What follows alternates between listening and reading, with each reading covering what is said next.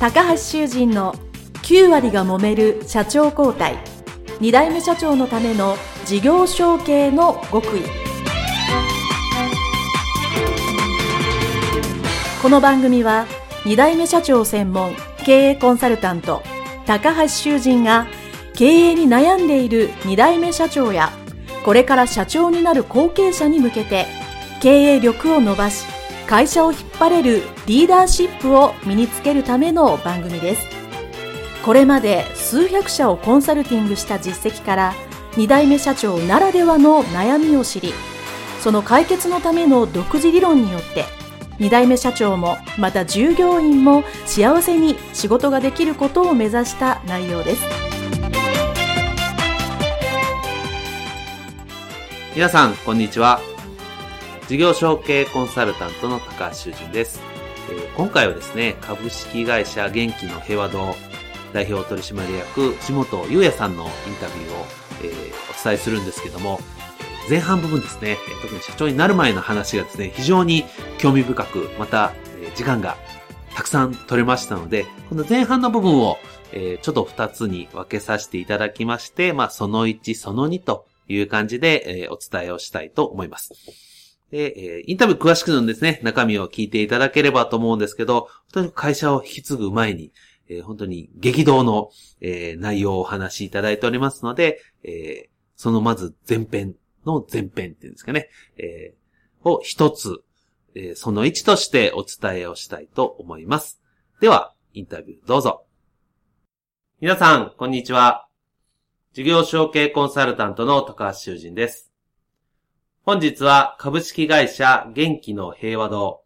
代表取締役藤本優也様にお越しいただきましてのインタビューでございます。えー、藤本社長どうぞよろしくお願いします。よろしくお願いします。はい。私と藤本社長はですね、えっ、ー、と、私がやってる二代目乾杯クラブという、えー、交流会というか、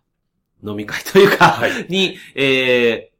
ご紹介でご参加いただいて、えー、何回かね、あの、ね、お会いさせていただいておりまして、はい、まあ非常にいい方だなと思って、ぜひインタビューをということで今日は、えー、こちらに来ていただきましてありがとうございます。ありがとうございます。えー、まあですので、えー、まずはですね、藤本社長の、えー、株式会社元気の平和堂さんのご紹介をいただければと思います。では、よろしくお願いします。はい、ありがとうございます。えー、弊社はですね、昭和44年の11月26日に創立させていただいてまして、えちょっと木がいろいろ、あの、途中2期やってるところがあったりするんですけども、えっ、ー、と、51期目になります。で、仕事、はい。で、仕事はですね、もともと、えー、家庭電化製品の販売をする会、えっ、ー、と、もともと卸ですね。卸をしておりまして、電気屋さんに卸してたと。で、そこからですね、えっ、ー、と、小売業に、家庭電化製品の小売業に変わって、はい、それで、えっ、ー、と、それ以外にもですね、えー、スピードプリントの、えー、経営をしてたりだとか、あとはコンピューター教室みたいなとか、いろいろそういうことをやりながらですね、はい、はい。あの、今、えー、リサイクルショップを、はい、東京と千葉のところと、あとはインターネットで、はい、えー、国内、国外と、あとはまあ商品も、えー、タイとかフィリピンとかに輸出をさせていただくような事業になっております。なので、もともとは私は電気屋の息子です。ええーはい、すごい。そっからリサイクルとか輸出まで。すごいですね。なんか、成長の幅が広がってますね。そうですね。はい。え、えっと、藤本社長自身は社長になれて何年え、私はちょうど10年目になりますね。年。じゃあもうだいぶベテランな感じで。じゃあまあ、今日はですね、このプログラム、まあ、事業承継前後のお話を聞くので、少し前のところ思い出しながら、はい。お話いただければと思います。ではですね、まず、その、ね、51期目というその長い会社を、まあ、引き継ごうと、えー、まあ、思った時とか、そういう経緯を少しお話しいただいてもいいでしょうか？はい。えー、とですね、えー、私が引き継いだのは42期に入ったところなんで、うん、えー、で、引き継いだ形になります。はい。で、えっと、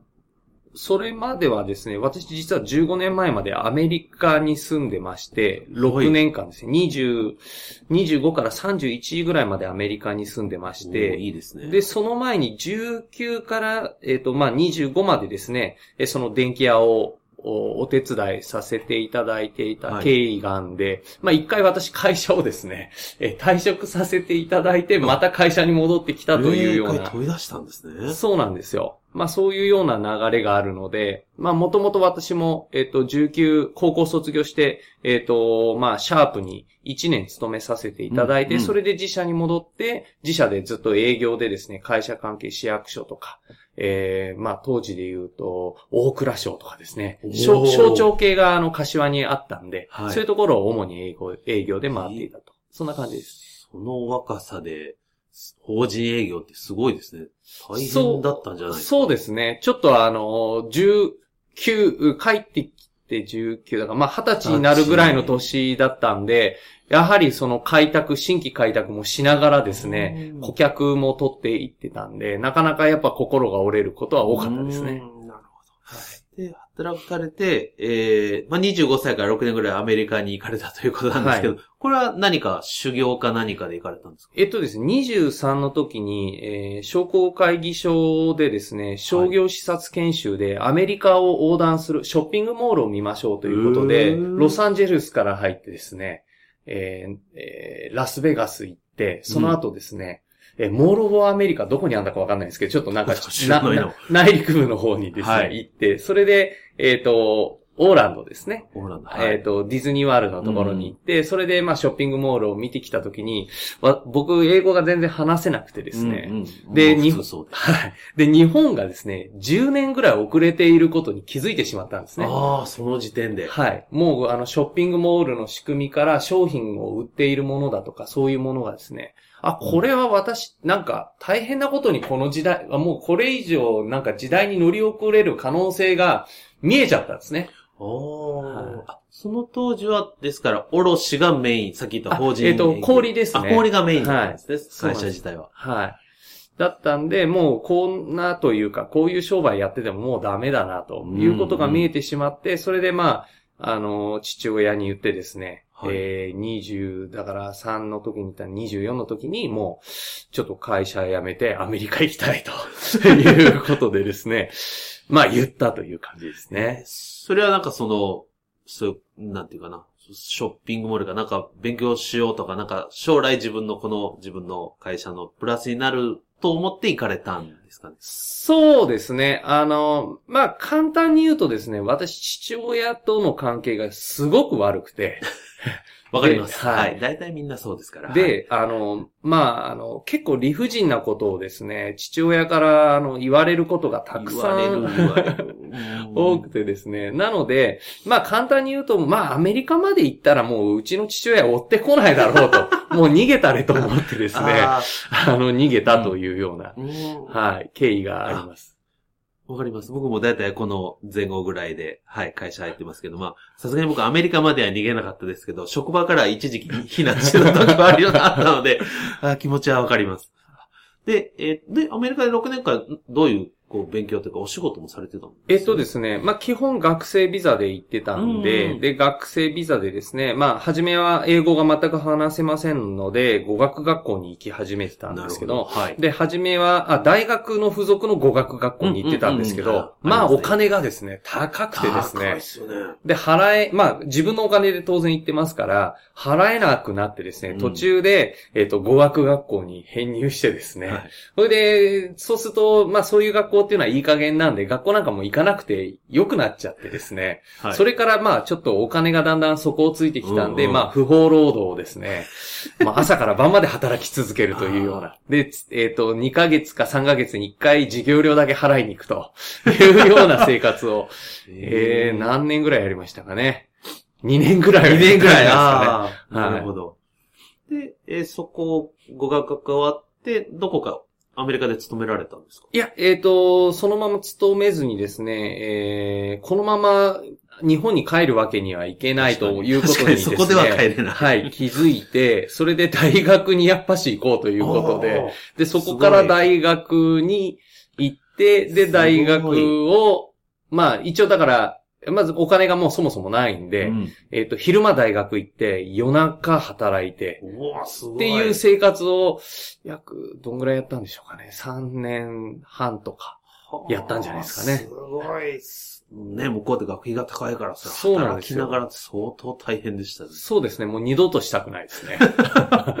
遊びには行きたいですけど、はいはい二度とあの生活はやりたくないですね。で、大学を卒業されて、で、はい日本にそうで戻ってきて、すねもう一度自分の会社で。そうですね。で、その時に、えっ、と、商売転換をしようということで、帰ってきてすぐにリサイクルショップに商売転換させたと。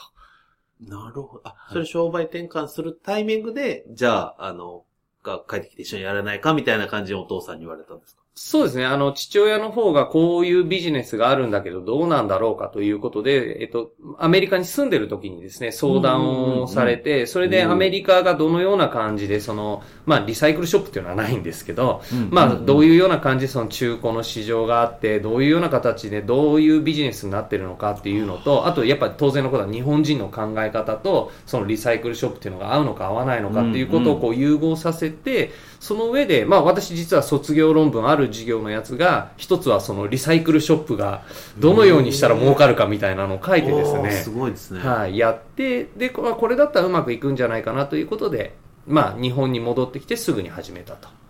はいじゃあ、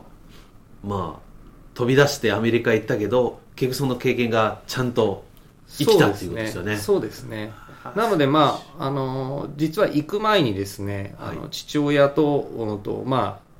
いろいろな口論というかう、んうんえっ、と、まあ、喧嘩というか、なんでお前が行くんだと。まあ、簡単に言うと、向こうからしたら、ね、二代目の後継ぎがですね、突然いなくなって、もうアメリカからもう二度と帰ってこないんじゃないかという 父親の思いは、もう結構長いですもんね。そうなんですよ5年、6年。はい。で、あったんで、だからもうこれは戻ってこないんじゃないかと思われてしまっていたんだと思うんですね、行く前ですね。うんうんうんだから、えっと、その、まあ、その時にうちはの、あの、父親にですね、まあ、二人で話し合って、それで、まあ、えーまあ、私はもう涙しながらですね、はい。あのー父親とですね、えっ、と、まあ、いろいろ話をして、それで、えーまあ、何年かわからないけど、うん。えー必ず戻ってきて会社は継ぐからと。行く前にそういう約束をしていったんそうですね。あなるまあ簡単に言うと、詰められたって感じですね。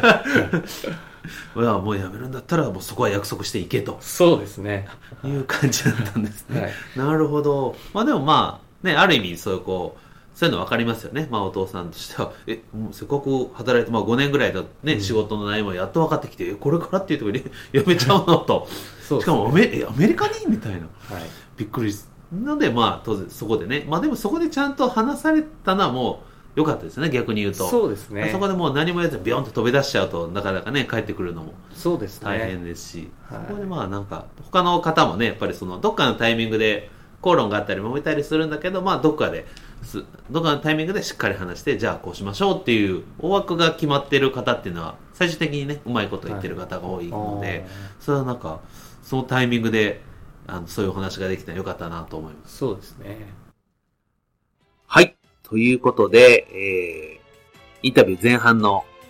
その1というですね、一旦ここで、締めさせていただきたいと思います。で、アメリカに行かれて、で、そこから帰ってきたというところで、えー、お話はですね、一旦区切らさせていただきますね。そこがね、いろいろ今後繋がってくるというお話を、えー、いざ会社に帰ってきてから、後継者時代のお話を、えー、その2の方に続けていきたいと思います。それでは、今週は一旦ここでお別れしたいと思います。ありがとうございました。